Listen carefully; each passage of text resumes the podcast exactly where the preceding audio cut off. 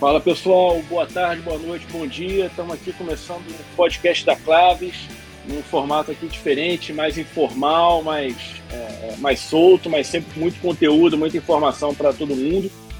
Estamos aqui hoje contando com o Léo Pinheiro, com o Rodrigo Montoro e o nosso tópico de discussão hoje vai ser o conceito de vulnerabilidade, os processos de gestão de vulnerabilidade.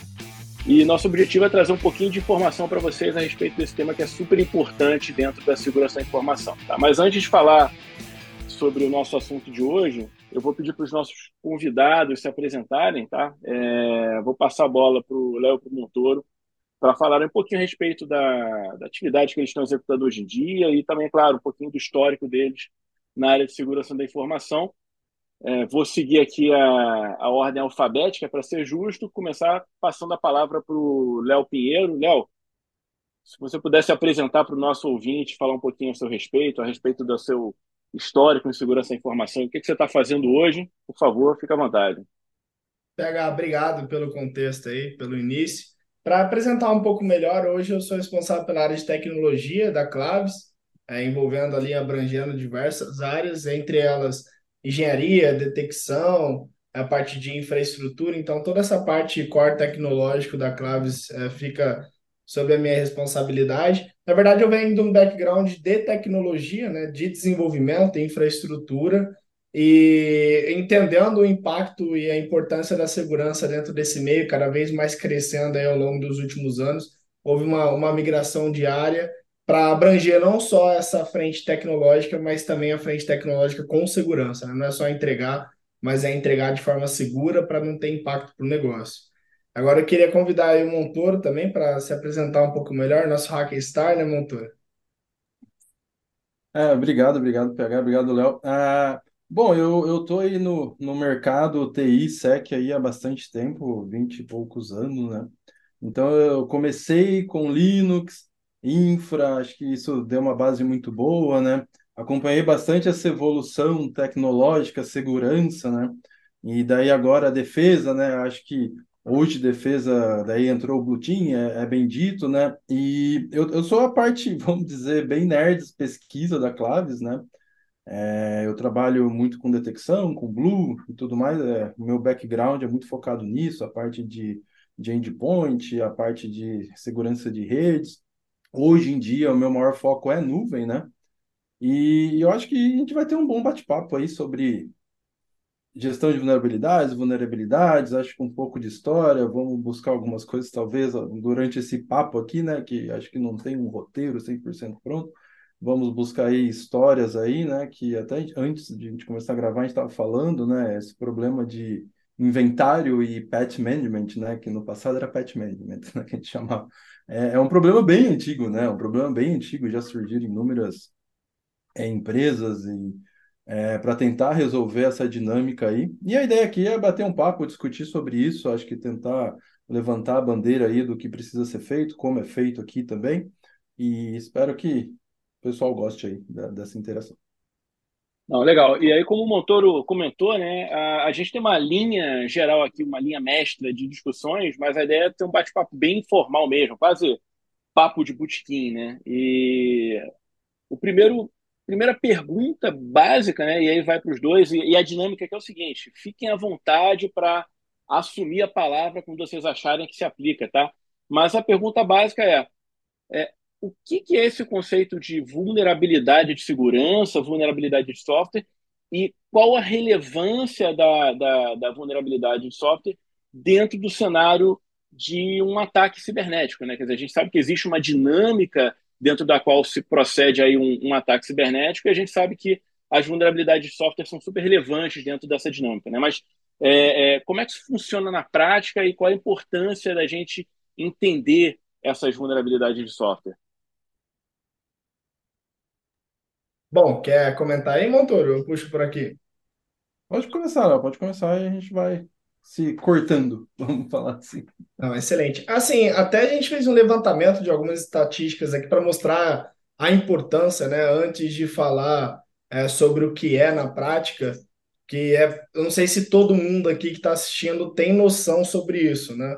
É, o Brasil ele vigora sempre entre o segundo ou terceiro país com o maior número de ataques no mundo, só para vocês terem uma noção aqui, a nível de, é, de impacto na América Latina, representa aí quase 50% dos ataques na América Latina. E esse tema, que é o que a gente vai falar aqui um pouco hoje, que é sobre gestão de vulnerabilidades, de todos o, o, o, o que a gente considera, né? Dentro da etapa de ataque, tem uma que a gente fala ali, né? Uma etapa de reconhecimento, quando a gente fala no Cyber Chain para conseguir o que a gente chama do Initial Access.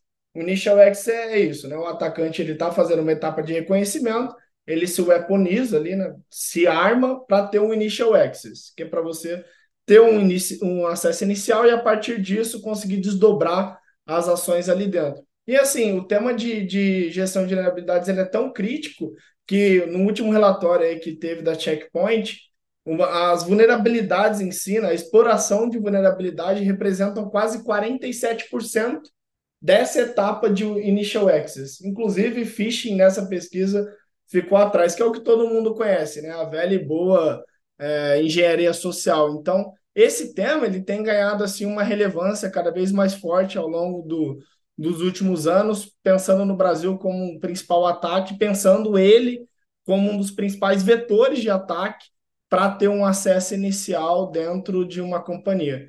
E no final das contas, nada mais é do que uma vulnerabilidade, nada mais é do que uma fraqueza. Né? Vulnerabilidade e uma fraqueza eles são quase que sinônimos ali dentro. Então, pode ser ali inúmeras, inúmeras coisas né, que definem essa fraqueza. Pode ser um software desatualizado, é, pode ser uma versão desatualizada de uma biblioteca, é, pode ser um misconfiguration, é uma, um caminho para que o atacante consiga explorar e ter acesso de forma indevida a um determinado sistema.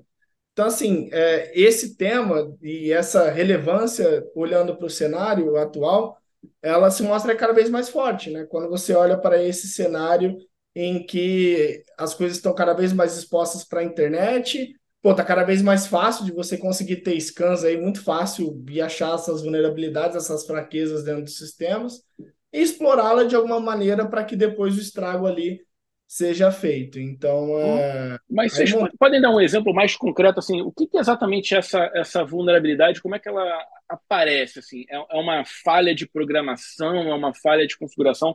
Concretamente, é, é, é, como é que se materializa essa vulnerabilidade de software dentro ali de um, de um ambiente tecnológico? O que, que é, é o que que o atacante está explorando de fato nesse nesse acesso inicial? Se vocês puderem dar um exemplo para para ficar mais concreto aí para o nosso ouvinte. Claro, vou dar alguns exemplos aqui, né? Imagina lá que você está usando, por exemplo, o Java como linguagem de programação e usa o Log4j como uma, uma, uma biblioteca para realizar os logs daquela determinada aplicação. Caso haja algum tipo de fraqueza, né, algum tipo de exploração que possa ser feita em cima dessa biblioteca, por exemplo, é, você vai ter ali entre a, a, a, a, descoberta daquela fraqueza e a implementação de um patch que a corrija, um período de tempo em que isso pode ser de fato explorado. Então, muitas das vezes a gente vê que, inclusive, é, até esse cenário ele acontece até o inverso, né? A gente atuou recentemente, acho que o Montoro vai lembrar sobre a vulnerabilidade do, do OpenSSL, ali dos servidores Linux, né? Então, muitas das vezes isso até acontece de uma maneira é, inversa, né? A gente, a própria fabricante diz que vai soltar um patch que vai corrigir uma determinada vulnerabilidade que pode ser explorada ou não, e aí logo após a implementação do patch, né, as pessoas conseguem fazer a engenharia reversa, entender o que, que foi corrigido e conseguir explorar. Subir ali para as plataformas GitHub, MetaExploit, ExploitDB, os exploits para que se fossem de fato né, explorada essa vulnerabilidade e aí, de fato ela começa a ser explorada na prática. Então é algum tipo de desatualização que normalmente é descoberta ali quando ou o fabricante avisa, né, que, que vai ter um novo patch e é feita essa engenharia reversa ali para conseguir descobrir o exploit ou não, é, ou de uma maneira né, que, que, que não tem assim, esse alarde total, mas que há uma desatualização em alguma versão ali do que você está utilizando. Pode ser uma biblioteca, pode ser um software, no final tudo é software, é, e isso abre ali uma abrangência para que seja atacado é, de uma maneira né, que pode ser feita uma exploração com acesso que após aquilo né, te tome ali é, uma, um, um impacto a nível da integridade dos dados, disponibilidade, por aí vai, que é um pouco do que a gente vai falar depois, como é calculado o CVSS. É, então, é basicamente isso. E no final, né, muito gerado pela desatualização das informações que está sendo utilizado, seja software, biblioteca ou qualquer coisa dentro do teu ambiente. E, e isso né, pode ter um impacto muito grande quando você está olhando para o desenvolvimento no geral. Quer complementar então, aí? Então, então, no final, é, é, é, algo que é introduzido por uma fragilidade ali no processo do desenvolvimento do software, é, seja ali na lá, tratamento de entrada de dados do usuário, seja no gerenciamento de memórias aí para linguagens mais antigas, talvez, seja na na, no uso de criptografia, na arquitetura, talvez até na regra de negócio, e que quando se identifica essa fragilidade, você precisa corrigir o software, portanto, manter ali o software é, atualizado, né? Seria isso. É, é, que a vulnerabilidade nasce, PH, a hora que tem, vamos dizer, algum erro, né? Vamos chamar de erro, né? Que pode ser um bug, simplesmente não funcionar, mas pode ser um, um, erro que causa algum problema relacionado à segurança, né? Que daquilo eu consiga. Então pode ser um remote code execution, ele pode não estar tá validando, né? Então assim, se você for olhar os erros mais comuns, né, no software, existe lá o CWE, né? Que é o Common Weakness Enumeration, se não me engano, a sigla. Daí tem lá o que, que é mais, falha de validação de input. Então assim, ah, você pode, ah, aqui é esperado que chegue uma variável A, né?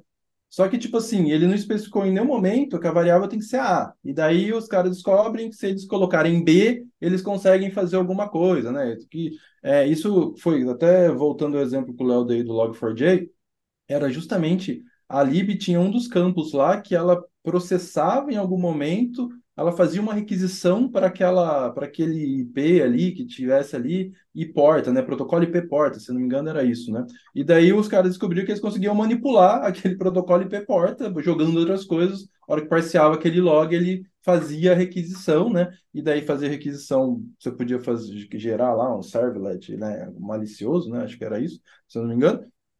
E daí com isso você ownava a máquina, né? Então você jogava um negócio não autenticado, né? Isso que era o pior, porque você conseguia jogar em algo que estava exposto, né? É, ele par parciava aquele log e você abusava. Era aquele tipo de falha, tipo, é acima de crítico, né? Tipo, é o caos, né? Tipo, então assim.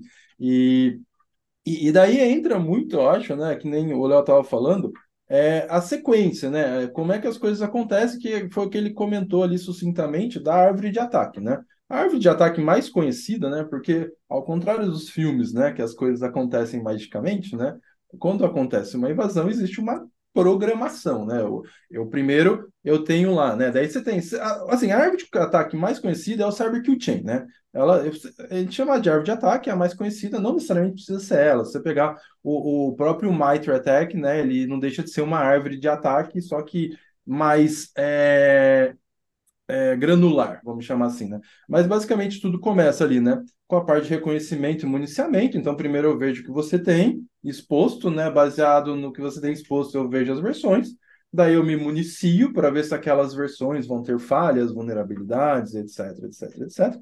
Né? E daí, baseado naquilo, entra a segunda fase, né? Que é a fase da intrusão mesmo, né? Que daí eh, seria o 4, o 345, né? Do Cyber Kill Chain, que é justamente você fazer o delivery, né? A partir do momento que você se municia, aquela porta está lá, você manda aquele, aquele payload malicioso, né? Ou seja lá o que for. Então, assim, daí aquilo vai fazer exploração e você vai ter o acesso, né? Então, né, nessas, nessa, nesse delivery, exploitation, installation, né? Que você pegar, que é o 345 do Cyber Chain, é, é aquela fase da intrusão, né? Então, assim, a parte da enumeração, ela é super importante, a gente vai discutir melhor, por um primeiro passo né, na parte de gestão de vulnerabilidade, né, que é justamente a superfície de ataque. Né? O mesmo jeito que o atacante tem acesso a isso, você também tem acesso a se, a se prever antes, né, a se ser proativo ali e começar a fazer isso. E daí tem essa segunda parte da instalação, que é a parte do, do sendo abusado, né?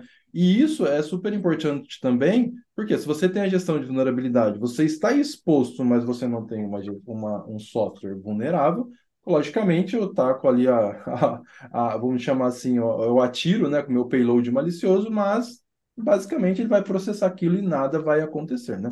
E não menos importante, né, só para concluir a árvore de ataque, depois que eu consigo ter acesso, tem as duas últimas fases ali na Barbecue Chain, que é o, o o Command Control, né? Geralmente você invade uma empresa justamente para ter acesso, né? Para ter, continuar tendo acesso a ela e a ações nos objetivos, né? Porque você invade uma empresa para ir atrás de alguma coisa, né? Seja um segredo de Estado, seja um segredo de projeto, seja os dados, né? E tudo mais. E é importante lembrar que, tipo, aqui a gente está falando que nessa, nesse primeiro passo que a gente está falando, a gente está falando geralmente de coisas expostas, né? Porque o atacante, geralmente, ele vai ter que ter um primeiro acesso em algo que está exposto e depois ele se movimenta por dentro.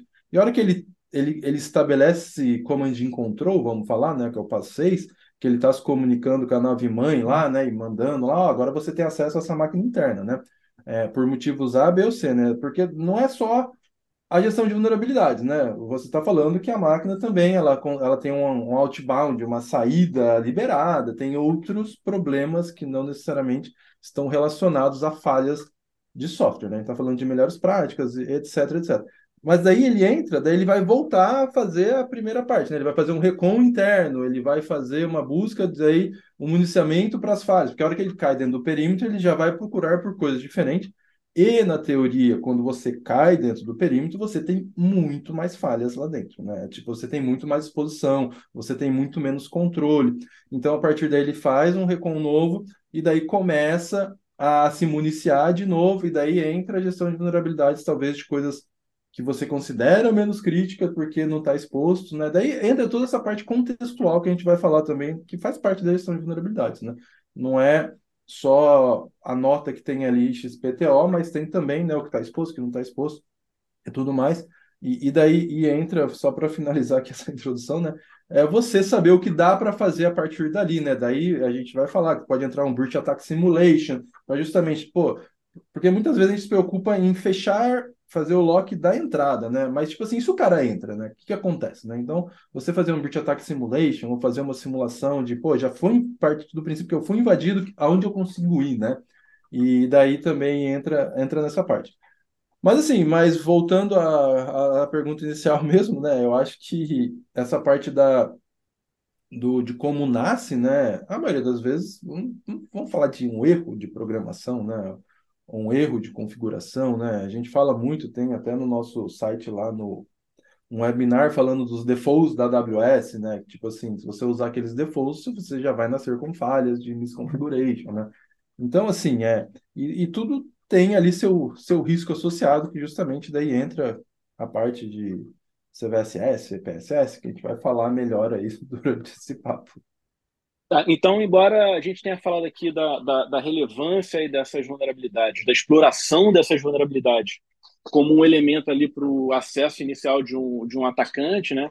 É, o que você está dizendo é que ela é relevante também ali após esse acesso inicial é, é, na, na movimentação lateral, na escalada de privilégio, porque, de certa forma, esse ciclo ali de, de, de é, é, é do, do kill chain, que seja, né, ele é iterativo, né, ele continua acontecendo ali dentro do ambiente após o, acesso inicial, é isso, né? É, exato, porque assim, pegar, vamos, vamos, vamos ser assim, falar amplamente, né? Eu acho que assim, tudo começa, né? Vamos falar assim, com uma modelagem de ameaça, né? A gente conversa bastante sobre isso, né? Então, assim, como é que eu chego na galinha dos ovos de ouros da empresa, né? Então, assim, a gente tá aqui a gente está falando, a gente falou especificamente de explorar falhas, né? Como vetor 1, que também faz parte da gestão de vulnerabilidades, daí eu caio dentro, né? Continuo lá dentro, daí lá dentro eu continuo a explorar, daí coisas que eu não vejo de fora, que eu tenho que estar dentro para ver, né? E tudo mais. Mas muitas vezes é, tem coisas que não são falhas exploradas, que nem a, o Léo falou a estatística ali da checkpoint, eu não lembro o número ali, mas tipo assim, phishing, né? O cara faz um phishing é, específico para aquela, aquela pessoa naquela empresa, talvez ele não esteja explorando uma falha no sistema operacional. A, a, pessoa pode estar com o sistema totalmente atualizado. Mas daí ele vai lá, chama uma, uma shell reversa usando alguma coisa e ele cai dentro da máquina, né? Daí, o que que acontece? Talvez você esteja falhando, não ter, de repente, uma proteção de endpoint, você não tem um monitoramento de alguma coisa. Mas daí, você não está abusando de uma, de uma falha. E daí, a partir disso, você vai fazer esse recon. Então, assim, daí essa parte do ataque chain, vamos dizer, tipo, por quê? Eu, eu, eu, eu fiz a enumeração. Vamos lá, procurei tudo que eu podia sobre a classe, né? A única coisa que eu achei foi um monte de e-mail. E eu peguei aquele monte de e-mail que eu posso fazer. Fiz, né? Então, é, daí a partir daí, a hora que eu, se eu ganhar um acesso, eu ganho acesso a uma máquina que, na teoria, já está no perímetro, né? Lógico, agora com home office até muda um pouco isso, mas na teoria eu vou cair dentro da. Vamos chamar que eu vou cair dentro da rede. E daí eu começo a fazer esse pós já dentro da rede, que é diferente, né? Então, assim, a gente tem vários momentos que isso é que essa árvore acontece, né? Mas, lógico, o padrão, né, é, é tentar já achar essa falha, explorar essa falha, porque, porque assim, falhas que não dependem de interação, elas são mais fáceis, né? Por quê? Porque o phishing você depende do cara clicar, do cara interagir, né? De fazer essa interação. Ou a falha que tem, pô, você tem um serviço exposto na porta XPTO, se a porta tem uma falha, é questão de você pegar um exploit, que geralmente a, a galera distribui exploits para algumas falhas, né? utilizar ele e, e daí já cair lá dentro, né? É mais fácil, né? Mas, não, mas nem sempre isso é possível. E às vezes, né, o Montoro, nem sempre é uma vulnerabilidade no próprio servidor, né? Dois exemplos aí, você pode ter, por exemplo, páginas de VPNs expostas na internet que a gente sabe que toda hora tem vulnerabilidade ali é, em cima, de, é, em, em, cima desse, desse tipo de software. Ou o mesmo caso que você deu, imagina que você tem ali um primeiro acesso, ele não é para uma exploração de vulnerabilidade porque não tem nada exposto.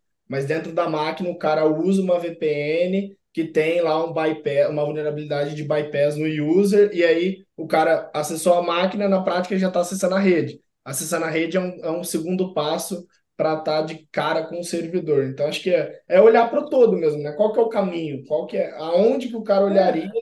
e aonde que tem é, um caminho. Essa, é, essa parte, né? Essa parte da modelagem, como é que eu chego no, no, no ativo válido da empresa, cara, é muito caminho, é muita coisa interconectada, né? Esse é um dos grandes problemas hoje, né? É a, a, a, a facilidade de hoje é, o, é, a falha de amanhã, né? Porque, tipo, hoje está tudo interconectado, né? Você pegar uma das, das dos, dos cases mais clássicos que aconteceu na nuvem, né? É, é a do Capital One, né? Do Capital One lá, porra, nem sei os valores, assim, mas, pô, é absurdo, assim. E, e tudo começou que de um server-side request forgery, né? Numa aplicação, o cara conseguiu acessar uma instância que estava na nuvem. Essa nuvem tinha um, um, acesso atachado, né, que chama role na AWS, né, não vou entrar aqui no mérito. E daí, com esse acesso, ele conseguiu pivotear, né, que a gente chama para o control plane da nuvem, que na teoria ele estava só abusando da aplicação. Daí ele conseguiu pivotear para a nuvem, e daí com esse acesso ele conseguiu fazer download de acesso de milhões de, de clientes do banco, né? Então, assim, é, essas coisas, né, elas são muito interligadas e você precisa mapear esses caminhos, né? E, e, e sempre partir do princípio que a gente já está invadido, né? Infelizmente, a gente não pode confiar, não. Não, o cara não vai pegar e acessar a máquina e vai fazer a partir daqui, né? Você pegar ransomware, o ransomware é muito isso, né? O ransomware, ele descobre um acesso inicial, geralmente, ele não se espalha nas máquinas da noite para o dia, né? É, geralmente ele vai ter um acesso inicial, ele vai se se montando ali, se encontrando dentro do ambiente da empresa, e daí em algum momento que ele consegue ali, ele vai e faz o caos, né? É, ele primeiro tem um acesso inicial, né? Então não é, é, pelo menos a maioria dos casos que, que eu li, que eu vi, não é assim, pô, já pegou e já saiu infectando tudo. Se ele já já destrói a primeira máquina que ele teve acesso inicial, ele corta o acesso dele também, né? Então, assim, é, é, é, um processo, né? Tipo, e daí entra em outra área, né? Que é a parte de resposta a incidente, tempo de detecção, que daí já é outra, outro, outro podcast, outro dia, outra hora, né? Deixa eu puxar um, um outro assunto aqui que, que, que o, que o levantou lá atrás, que é, são três palavrinhas que levam a, a, a, uma questão que me interessa muito, que é, é o Montoro falou em, em, em, CWE, aqui no Rio de Janeiro também é conhecido como CWE, e que é um, a gente sabe que é uma metodologia, né, um mecanismo, uma, uma forma de você catalogar, de você classificar é, é, vulnerabilidades, até um, uma base de conhecimento super é, interessante, né?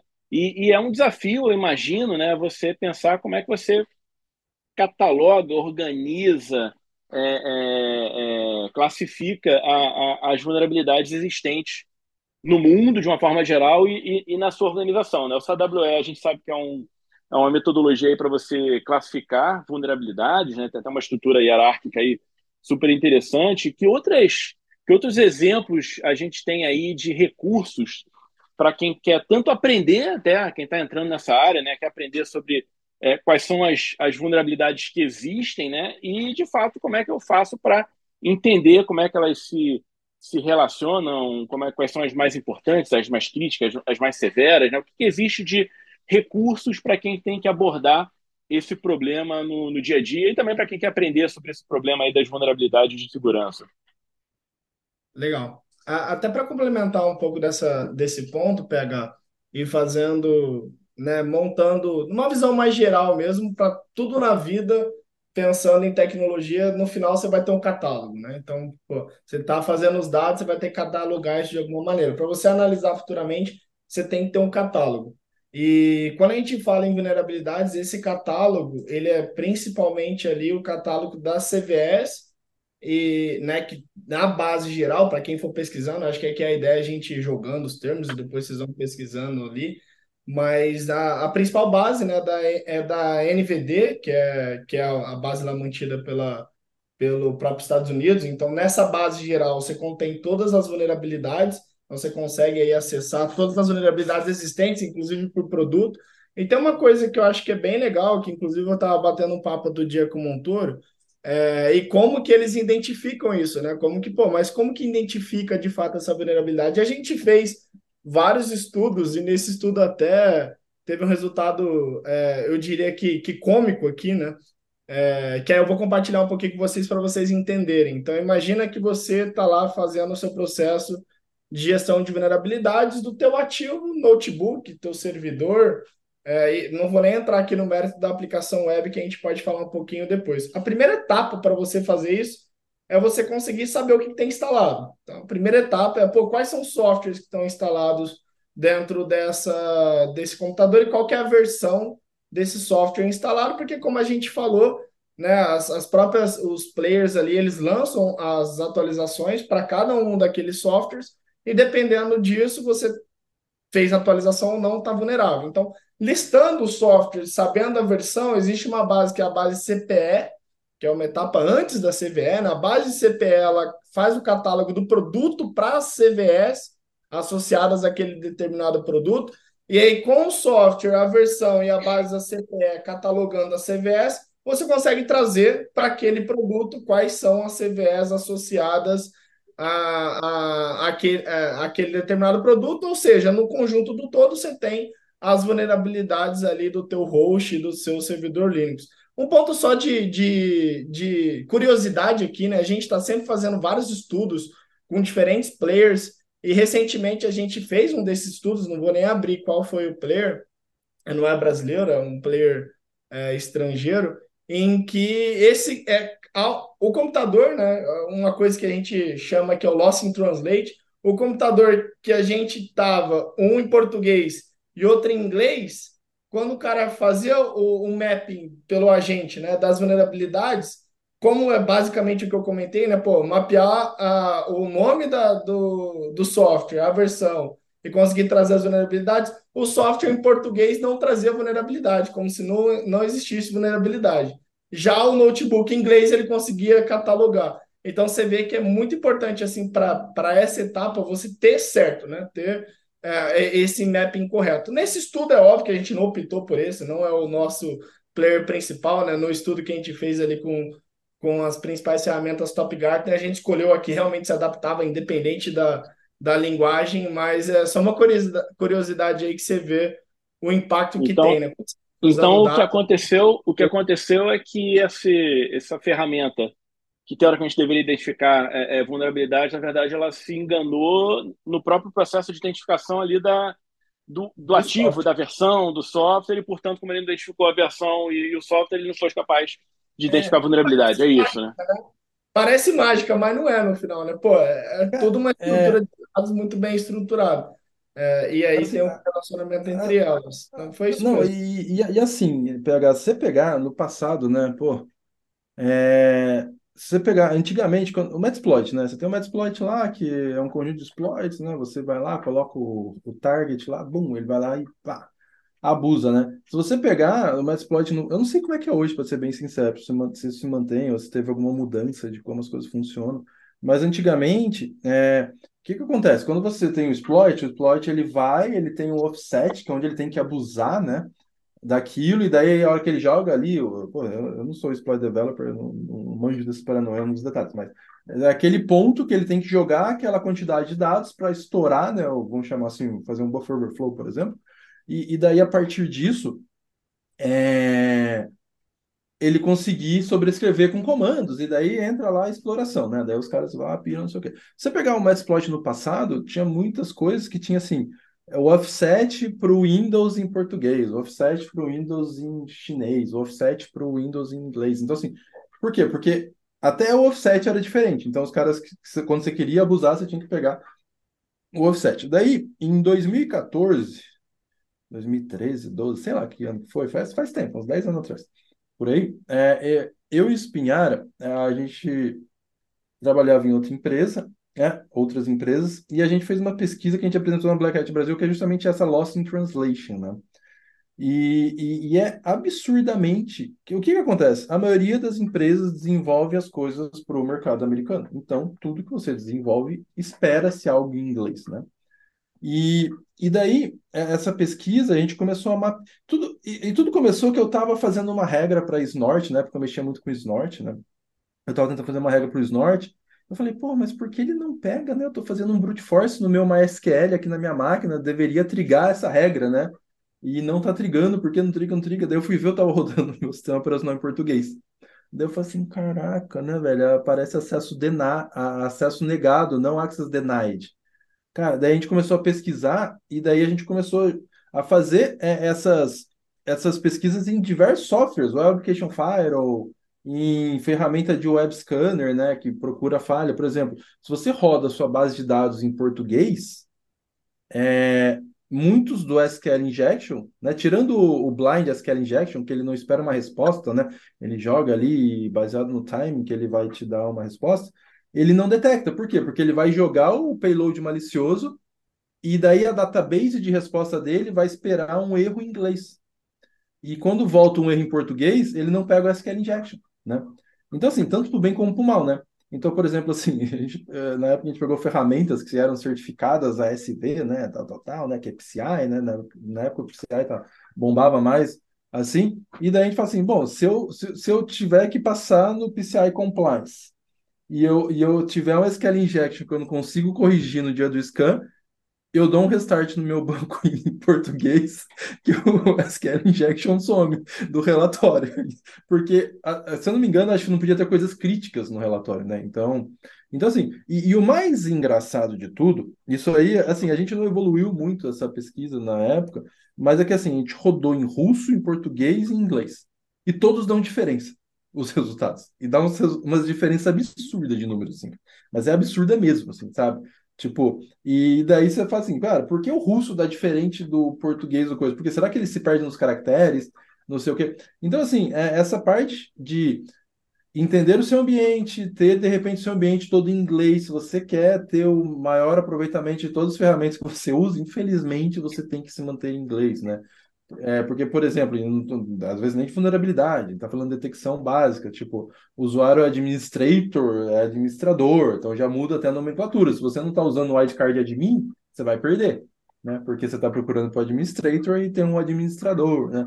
E muda lá o usuário, é, usuário de sistema, né? Não é system user. Então, quer dizer, Não, é, talvez seja parte. uma coisa um pouco polêmica aqui que eu vou falar, mas, assim, de certa forma, do ponto de vista da defesa, né, uma abordagem baseada em ofuscação seria você manter, então, o teu, teu, uh, teus sistemas em português, né? Porque você também está disputando o, ponto, o, o atacante, né? É, Mas, certamente, ofuscação, em geral, não é uma abordagem é, é, é, é tão é, é, se, se recomendável, né? for, Mas é se uma for coisa só uma curiosa, né? máquina, é, se for só um bot procurando alguma coisa, Beleza. Se for Mas uma pessoa, ela vai perceber, né?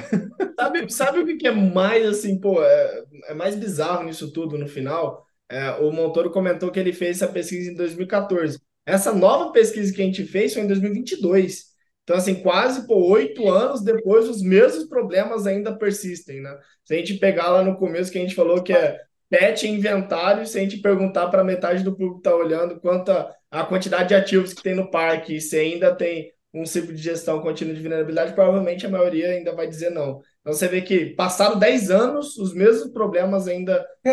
E, mas, mas eu acho que é um negócio super complicado. Eu não sei se tem solução, sendo bem sincero, tá? Porque eu lembro que a gente começou, na época a gente deu uma aprofundada, assim, a gente pegou o MySQL na época, né, o MySQL na época, e a gente começou a ver as mensagens de tradução. E não era a mesma tradução.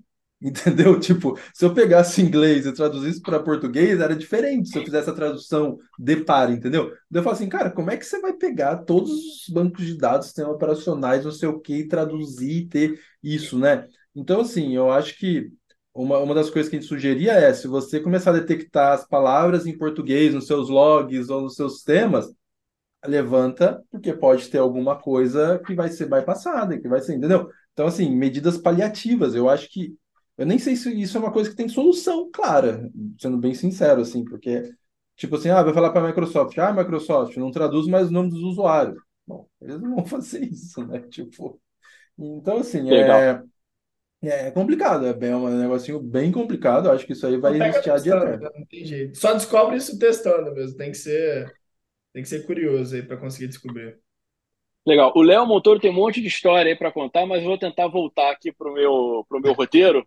É, a gente estava falando aí das, das bases de vulnerabilidade, bases de conhecimento, e o Léo comentou, a gente começou falando do, do CWE ou CWE, é, o Léo falou também da, do, do, CVE, né? Então, me corrija aí, Léo, se eu estiver errado, mas assim, o, o, o, CVE é uma instância concreta de uma vulnerabilidade ali em, em um software específico, sei lá, no, no, no Windows, no Apache, o que quer que seja, o CWE é uma metodologia ali de, de classificação, Perfeito. né?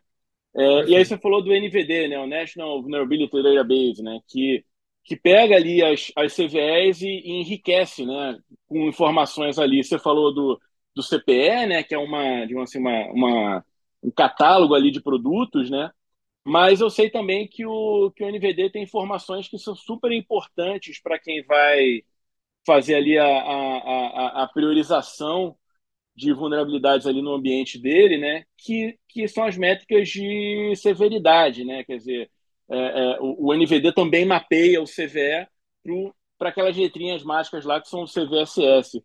Vocês podem falar um pouquinho mais aí sobre como é que funciona essa metodologia do, do CVSS, o que, que é o, o CVSS, e talvez já fazendo uma ponte aí para como que ela se encaixa ali na, na, na, ideia do risco como uma metodologia para priorizar vulnerabilidades ali no, no, no, ambiente de, de uma organização?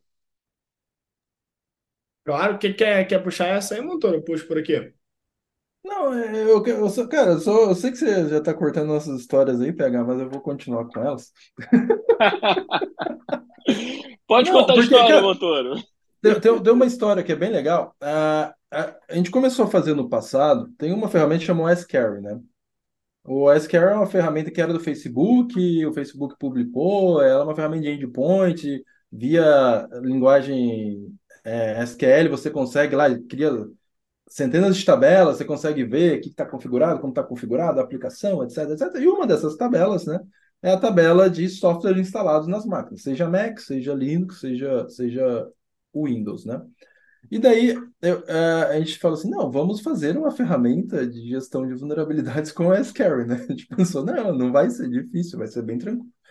E, e daí foi que entrou, que eu, que eu descobri do CPE, né? Nesse meio termo, né? Então o que acontece? Você roda, você tem uh, o software, daí você for lá no, no sistema operacional, você vai ter lá o nome do software, a, a versão dele, né? E tudo mais, fabricante. Daí com isso existe né, o CPE, que é o Common Platform Enumeration, que é justamente tem lá, vai ter, cara, tem lá os, acho que são 11 ou 13 campos ali, daí se é aplicação, se é host, qual que é o fabricante, não sei o quê, daí tem as versões, né? Até o final lá tem um ponto que é a versão. Daí, justamente, a hora que você roda isso, você compara com aquilo, e daí, se você pegar daí a base lá do, do NVD, vai ter justamente o CVS por o CPS, né? E justamente daí vai ter o CVSS vinculado com aquilo, né? Daí começa a sopa de letrinhas, né? Mas essa parte do CPE é uma coisa que eu vejo muito pouco a galera falando, mostrando e tudo mais, e eu acho que é um dos pontos mais importantes ali na para você conseguir fazer esse depara, porque hora que eu comecei a fazer. E, e daí, cara, daí, daí, daí, entra 50 mil problemas, cara. Espaço, tamanho, os nomes, nome em português, pô, é um show de horror. Mas daí é essa história para outro momento, né? Daí entra, né, o, o CVSS, né, que é o Common Vulnerability Score System, né? Que justamente ele vai pegar, baseado em vários campos, né? E tipo assim, mas vamos falar, acho que dos principais, né? Pô, é uma, o, o, vetor de ataque, ele é um vetor de ataque, ele é via rede, né? Então, via rede, entenda-se, qualquer lugar que tenha acesso àquela máquina via comunicação TCP, IP, vamos falar assim, né? Mas é o DP, seja lá o que for, mas é, você consegue ter acesso àquela porta e explorar, né? Então, geralmente, as falhas é, o public e facing applications, né, geralmente é uma falha de network, né, porque ela tem que estar em bind com alguma porta para ser abusada, ou se é adjacente, né, que eles falam, né, se é, é, é, loca, é rede, mas é local, né, tem um esquema assim, eu não vou lembrar agora a conotação exata, né, tem a que é só local, né, que você tem que estar local na máquina, né, então você tem que ter ganhado acesso, à máquina, né? daí não acesso físico, né? Acesso lógico, mas a máquina em si, né? Tem, tem. É uma falha que você não abusa via é, rede, né? É uma falha que você está local na máquina, você fala, carrega essa DLL aqui, bum, ele vai lá e, e explora, né? Mas tem que estar local na máquina.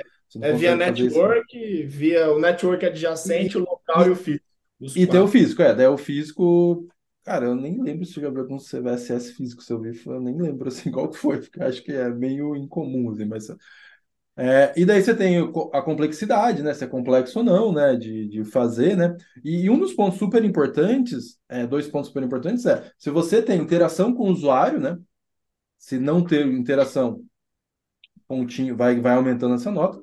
E o outro se precisa de privilégios, né? Quando não precisa, né? Que eles chamam que é o, o não autenticado, daí é o, é o crítico, né? E daí tem lá, você vai, vai, vai, vai tirar a disponibilidade, você vai tirar a confidencialidade, a integridade, né? O CIA lá, né? E tudo mais. Então, assim, baseado no que você responde sobre isso, é, é montado uma nota, né? Que vai de, de zero, não sei se começa no zero, 0.1, não sei, a, a 10, né? Então, assim, daí, baseado nessa nota, você tem uma criticidade, né? E, e, o que aconteceu com, com o tempo foi que o CVSS, o que, que acontece? Pô, se você começar a pegar, voltar ali no NVD, nas falhas e tudo mais, a gente está falando ali, tem um estudo que fala que, acho que o ano que vem, né? Vai começar a ter 500 novas vulnerabilidades por semana, né? É, esse é número isso, é né? muito bom, assim, se você for pegar lá, em 1999, tiveram 884 CVEs no ano todo. É, agora, nesse ano, já chega a 500 por semana, o que dá quase 26 mil, aí, 27 mil vulnerabilidades. É, 25 mil, 26, bom, é, é vulnerabilidade para dar com pau. Lógico que você não está sujeito a todas, porque tem diversos softwares, né, etc, etc ali. Mas se você pegar os maiores ofensores, provavelmente te influencia, porque é a Microsoft, é a Oracle, é a Adobe, são, são, são fabricantes que têm, né, logicamente tem mais produtos, tem mais aplicações, aplicativos e tudo mais. Né? Então tem uma tendência de. E são mais usados, né? Então tem uma tendência a ser, ser descoberto é, mais falhas, né? E, e, e, daí, se você pegar, é, tipo, começou a ter muita coisa com uma prioridade alta, né? Com CVSS que seria autocrítico, né? E daí, o, o que que acontece? Cara, se tudo é urgente, nada é urgente, né? Porque assim, que, se, eu, se eu chegar lá para um, uma empresa maior falar assim, pô, a gente tem mil vulnerabilidades, a gente precisa corrigir. Cara, eles não vão corrigir todas, eles não podem, porque eles não podem correr o risco, especialmente falando da parte de produção deles, né? Então, eles começaram a, a fazer diversas vamos dizer, pesquisas, você pegar, já teve pesquisas no passado, se pegar a própria eu nem lembro agora, esqueci o nome. Tem a Kena Security, né? Que a Cisco comprou, mas antes de ser Kena, ela tinha um outro nome que agora eu não consigo lembrar, ou era Kena, não, era Kena, era um outro nome, Cara, ela tem mais de 10 anos, eu acho, ou mais, que ela já surgiu, uma empresa que surgiu para tentar resolver esse negócio de priorização, né? Então, assim, é um problema que existe há, pô, desde. E tem mais empresas que só tentam resolver esse tipo de problema. E, e daí o CVSS ele se tornou, entre aspas, é, não tão eficiente como eles esperavam, né? Por quê? Porque começou a ter muita coisa para ser priorizada. E se tem muita coisa para ser priorizada, perde a razão da priorização, né? É, tipo, a gente tem que pensar que. E daí, tirando que a, a, gente não vai entrar hoje, mas saiu há duas semanas atrás o CVSS 4, né? A gente está falando aqui do CVSS 3, né? Daí a gente pode até fazer um bate-papo depois falando das diferenças, né? Mas o que o mercado está focando muito hoje e está caminhando muito, né? É, entre diversos diversos outros pontos, né? Não somente isso, é o EPSS, né? Então, daí eu acho, né, Léo, daí entra o EPSS, que no topo do CVSS, ele vai, em resumo, bem resumido aqui, né? Depois a gente pode falar mais, o Léo pode falar mais se ele quiser também, que a gente até deu palestra na Upside sobre isso, né? Quando, no ano passado, e o Léo também deu esse ano, né, Léo? Acho, se não me engano. É, é justamente qual o Exploit Prediction Score System, né? Qual que é a... Com esse CV, CV, com esse CVS, né? qual que é a probabilidade de se ter um exploit nos próximos 30 dias, né? Então, por quê? Porque você vai priorizar o que realmente pode se ter um exploit, e daí a gente volta naquela cadeia de ataque, né? Pô, então assim, o cara se municia, daí ele vai lá e explora, né? Então assim, como é que ele se municia? Com exploits, né? E exploits públicos têm uma tendência de serem mais usados. Então assim, o EPSS ele, ele, ele, ele, ele torna aquela primeira fase mais fácil para o atacante e torna para quem defende mais crítico. Então, assim, vira uma prioridade, né? Daí você tem o EPSS que justamente ele te dá essa priorização, essa não essa priorização, né? Ele te dá essa possibilidade, né? De você priorizar coisas que existem uma tendência maior de se ter uma falha, né? Então, um dos pontos que agrega bastante é isso, né? E, e até fazendo um adendo aqui, né? Eu sempre brinco, né? Uh, a Microsoft, né? Em 2004, se eu não me engano, não, 2004 não, 2008, ela lançou aquele um MAP, né? Um programa MAP, nem sei se existe mais, como é que é o nome hoje, que é o Microsoft Advanced Protection, blá blá blá. Eu não lembro agora, 2000 e alguma coisa, 2010, 2011, eu não lembro agora, sendo bem sincero. A data diz que ela lançou esse MAP, né? E daí, se você pegasse eu acho que quando ela lançou isso, eu não sei se foi quando lançou isso ou quando eles começaram, é, ela lançou junto, e daí isso nunca foi muito usado, pelo menos eu nunca vi ser muito usado, o Microsoft Exploitability Index. Você pegasse, você tinha lá o CVSS, tal, tal, tal, mas o, existia também junto com isso o Microsoft Exploitability Index, que era justamente se aquela falha ela tinha, era provavelmente nunca ia ter um exploit, porque ela era super complexa de se fazer no exploit, né? Que daí eram os engenheiros provavelmente da Microsoft que falavam isso. Se tinha uma chance grande nos próximos 30 dias ou se não, ou se tinha uma chance, eu não lembro agora exato, mas então assim, é, sempre se teve coisas, logicamente o Microsoft Exploitability Index, como o próprio nome diz, era só para as updates da Microsoft, né? Então assim, o EPSS ele vem, eu acho, é, e quando lançaram o EPSS, para mim foi muito parecido com isso do Microsoft Exploitability Index. Né? Lógico que o Microsoft Exploitability Index era mais focado em qual a probabilidade de alguém desenvolver o exploit, né? Não se vai ter um exploit ou não, né? É, eu acho que era bem mais específico ali e tudo mais. Então, assim, mas eu acho que o EPSS surgiu para ajudar agora nessa priorização, junto com outros, outros, outros é, pontos aí que a gente pode discutir mais, como o Kev da CISA, contexto mesmo, né? Quando a gente falou, pô, se tem uma falha numa máquina, que em teoria ela está só interna, a prioridade dela é menor do que uma máquina que você sabe que está exposta, né? Então, assim, é, é, tudo isso ajuda a você, num mundo de milhares de milhares de vulnerabilidades que vai ter no ambiente, né?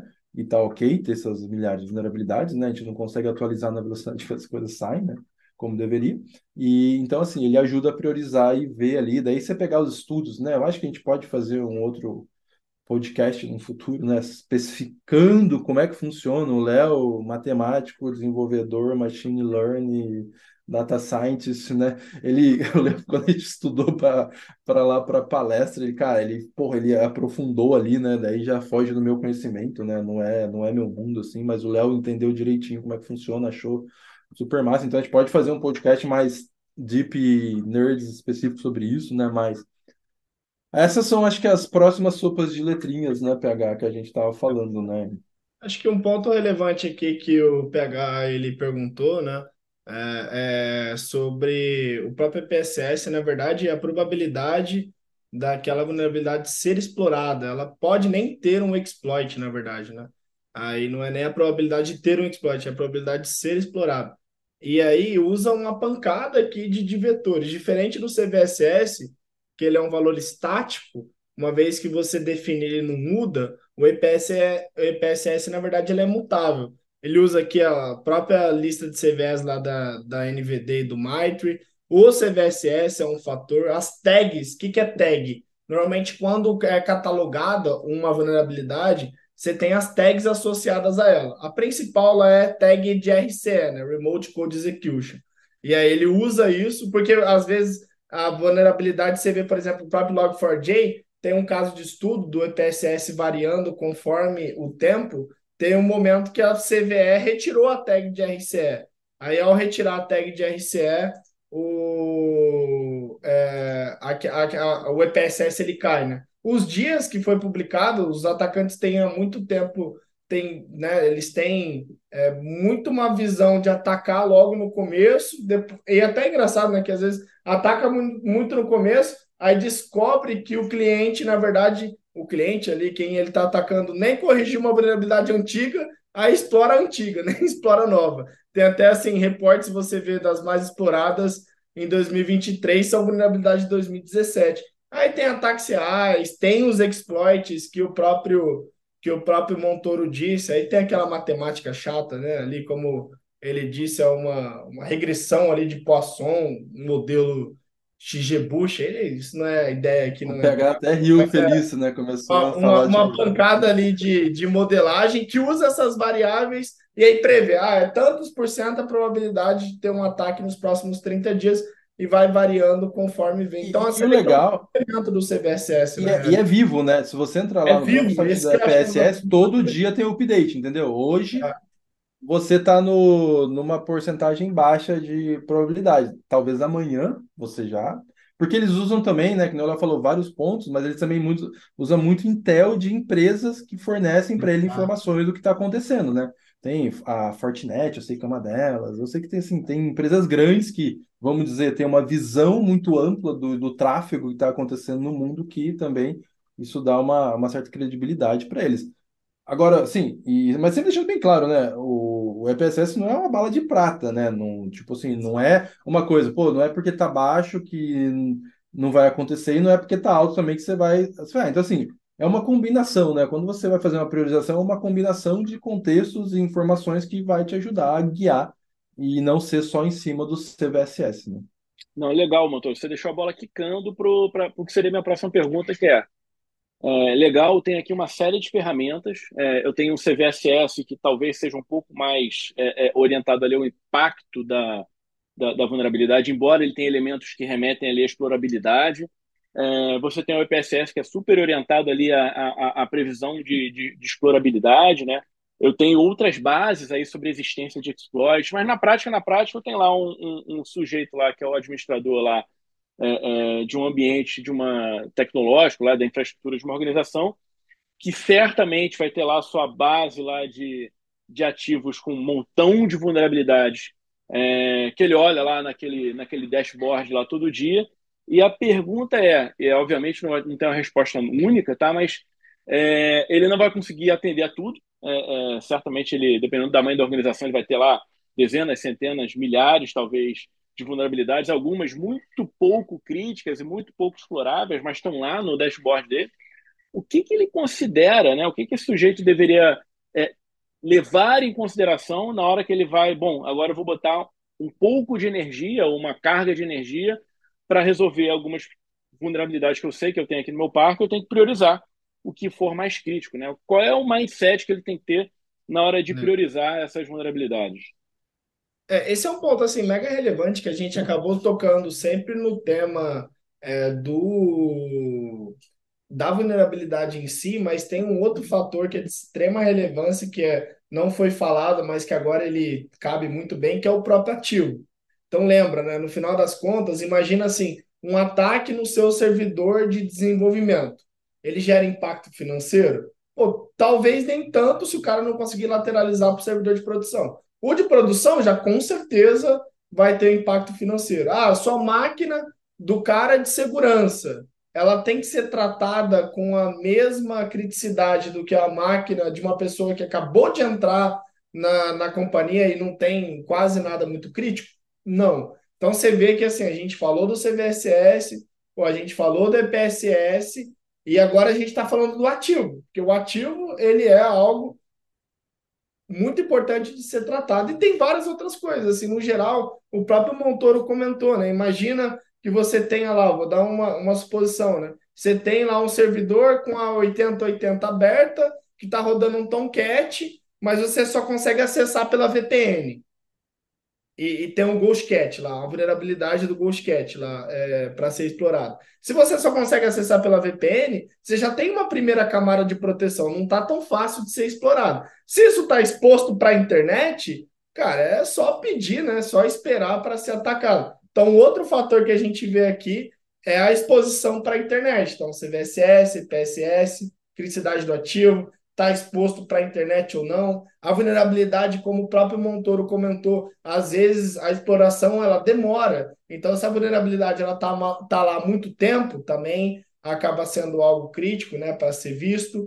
É, então, assim, são, e tem vários outros fatores. Pô, isso está sendo tendência de ataque, isso está. Então, tem uma sequência de outros fatores que aí, no geral, é, pode te ajudar. Mas o, acho que o mais um importante, pontos... aí só para fechar, é você sempre pensar assim: Pô, como é que o atacante atacaria para parar minha operação? Para conseguir algum, algum tipo de resgate. E aí disso você consegue ver e desdobrar todas essas outras ações, né, Montouro? Complementa aí. É, é, é, que, é, que, não, é que na verdade assim, é que nem você falou, né, PH? Quando você me perguntou, você deixou, né? No, cara, não existe a resposta correta, né? Existe você tentar é, fazer um negócio inteligente, né? E um negócio inteligente, que nem falou, pô, voltamos lá naquela parte, né? Pô, qual que é a minha superfície de ataque? O que está mais exposto? Essas aí são as coisas críticas. Cara, se está exposto é crítico. É tipo, qualquer falha que você tenha em algo que é exposto, pô, isso é prioridade, porque eles vão te explorar, porque a hora que sai um negócio, o cara já começa a ir lá em ferramentas tipo Shodan, não sei o que, já procura se tem a porta aberta, serviço aberto, automático, é bot isso, né? Você consegue scriptar isso, né? Um, um ponto também que, é, que, é, que, é, super importante é que nem o Léo falou, né?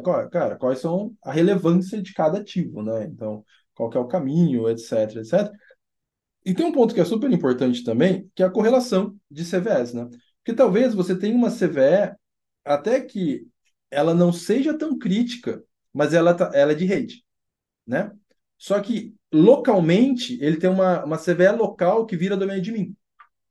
Então, assim, automaticamente essa CVE da ponta, vamos dizer, de rede, que numa teoria, de repente ela tem um CVSS baixo, mas o fato de você ter um local alto, você você você tem que entender isso e falar, pô, isso aqui é crítico, porque porque a partir dessa baixa, ele vira domínio de mim nessa máquina e, pô, e daí, pô, o cara que vira domínio de mim, geralmente, né, daí, pô, daí você pega pentester, né, virei domínio de mim da, do AD do cara, né, isso é, é o mato do, do pentester, né, tipo, mas assim, então, é, então assim, tem N detalhes, né, é, e que nem, pega, pô, daí entra, cara, você usar o Thread Intel da forma correta para o seu benefício, né, pô, é, ó, o que está acontecendo no mundo para o meu tipo de mercado, né? Pô, eles estão usando esse APT, esse grupo, esse é o que está explorando mais. O que, que eles fazem? Ah, eles fazem isso. Opa, isso é relacionado com essa essa CVE. Beleza, então eu vou priorizar essas, por quê? Porque talvez eu vou apanhar igual, né? É, lições aprendidas com o problema dos outros, né? Então, tipo, é, então assim, ó, é, é assim, não existe a carta mágica, existem facilitadores que a gente pode ajudar, né? Colocando lá EPSS, colocando o contexto do ativo, vendo se está naquela lista né, do CISA Kev, né, o é, não exploitability vulnerability, agora nem, nem lembro a sigla, mas do Kev, né, da, que é o catálogo lá de, das, das vulnerabilidades que estão sendo mais exploradas no mundo, né? É, então, assim, é, é a, a, pode se dar um caminho, mas não é uma bala de prata, né? Talvez precisa adicionar alguma pitadinha de contexto 100% que só a pessoa que está administrando ali sabe, né? É, que talvez não consiga colocar em forma no software, né? Por motivo ABC. E, e daí você você faz essa priorização, né? Mas é um desafio, cara. É um, como eu falei, pô, tem empresa que surgiu agora, não sei se, se alguém chegou a ver quando surgiu a Kena, que chamava outro nome que eu não lembro. Cara, faz muitos anos que surgiu essa empresa que é justamente ela só fazia priorização, tipo assim, sabe? Tipo, e, pô, é 10 anos plus, assim, é, é mais tempo, assim, que existe. Maravilha, maravilha. Bom, pessoal, já, já tivemos aqui um, um tempo bom aí de discussão, acho que já trouxemos muitos insights aí para os nossos é, é ouvintes. Vou liberar, deixar esse, esse tempinho final aí para vocês fazerem suas é, é, comentários adicionais e, e, e, considerações finais e deixarem seus é, é key takeaways aí para o nosso ouvinte é, a respeito aí da, dessa temática aí de gestão de vulnerabilidade, priorização de vulnerabilidades, é, tratamento de vulnerabilidades orientado a riscos. É, fique à vontade, então, para fazer aí as suas considerações finais. Vou, vou manter aí a, a, a mesma ordem alfabética que eu usei no, no início. Passar a palavra, então, para o Léo. Léo, por favor, fique à vontade para ter as suas considerações finais. Bom, pessoal, a gente falou sobre muito tema aqui, na, na verdade, né? Um, é muito abrangente. É, eu acho que, assim, o ponto principal que a gente tem que sair é é uma visão mais geral, né? Vamos pensar lá na, na matemática da vida. Pô, o Brasil é o segundo país com mais ataque, 57% dos ataques para ter um initial access vem pela gestão de vulnerabilidades. Você não vai conseguir né, vender ali para o teu board, vender para o teu diretor é, uma correção no Log4j, mas você consegue vender que uma exploração no Log4j para, pode parar um servidor e tirar, sei lá, milhões da tua operação. Então, sempre que você pensar nesse tema, ter aquela visão que a gente falou de associar isso a um risco para o negócio, ele é extremamente importante. Porque você não olha, não corrige por corrigir, né? Você corrige para mitigar um risco do teu negócio, para a continuidade desse negócio olhando para o longo prazo, né? E a gente vem aqui de anos, quase 20 anos, sabe que qualquer é, impacto que isso pode, pode ocorrer é realmente uma operação parada. Então, assim, pensem dessa forma, né? Olhem nessa visão que é muito forte de ah, como que eu faço para mitigar os meus riscos e 57% é risco para caramba, né? Se a gente for operar para pensar. É, então, gerenciar isso da melhor maneira, nos ativos corretos, do que está exposto, e muito do que a gente falou, né? Usando os complementos, vai com certeza te ajudar a ter um controle melhor disso e conseguir ter uma noite de sono tranquilo. Maravilha. Montoro? Cara, é, eu, eu acho que ah, só deixar bem claro, né? Entenda as ameaças que a sua empresa tem com, com o que é exposto ou não, né? Então, assim, cara, investe em super, análise de superfície de ataque, investe em conhecer seu ambiente, cara, porque se você pegar, né, é, a gente está em 2023, né? E a gente discute muito inventário de hardware e software, né? Tipo assim, tem muito Shadow IT, né? Tem muita coisa que é instalada e a gente não sabe, né? Então, assim, é, a gente tem que monitorar, né? É um trabalho difícil, é um trabalho complexo, né? É, às vezes a gente está falando de milhares de devices no ambiente, o atacante só precisa descobrir um, né? Então, assim, é, e daí, lógico, sempre pensar também no monitoramento, né? A gente tem que partir do princípio que a gente sempre vai ser invadido, né? Então é aquela brincadeira que eu faço, né? Tipo, é, times ofensivos ganham jogos, né? Times de defesa ganham campeonatos, né? Então é, você, tipo, o cara talvez tenha um primeiro acesso numa máquina, mas você detectar aquele acesso, você ganha, você perde o jogo, mas ganha o campeonato, que você não deixou ele evoluir para alguma coisa mais crítica, né? E, e então assim, é trabalhar e entender seu ambiente, conhecer seu ambiente, e com, com isso você consegue priorizar as coisas, fazer essa gestão de vulnerabilidade, entender ali o que uma maior ameaça, é, menor ameaça e tudo mais. E, e, ficar de olho nas nossas redes, que até a gente citou aqui o Lost in Translation, né? É uma das coisas que está aqui no roadmap de pesquisa, justamente a gente quer fazer uns testes, a gente quer ver como é que a gente ajuda o mercado, é, não só com as ferramentas que a gente trabalha, mas talvez alguns gaps que outras ferramentas possam ter ali, como é que você faz essa, essa mitigação, né, é, de você usar, porque, cara, talvez você não consiga não usar em português por motivo A, B ou C, você tem que mudar seu parque inteiro, né, então, como é que você mitiga possíveis problemas, né? Mas é Fica de olho aí, acho que vai ter mais, mais bate-papos futuros aí, né? alguns não muito técnicos, alguns bem, bem técnicos, mas obrigado a oportunidade aí. É, e quem quiser, contata a gente ali, acho que está todo mundo no LinkedIn, é, é, só procurar pelos nossos nomes aí e, e entrar em contato. Né? E eu sempre brinco, né? Se eu não responder em 24 horas, manda de novo, porque eu esqueci. porque eu respondi mentalmente e esqueci de responder no LinkedIn. Maravilha. Queria agradecer demais obrigado. aí ao Leonardo Pinheiro. Léo? Obrigado, obrigado, obrigado pela oportunidade, PH, Montor e todo mundo que está aí ouvindo.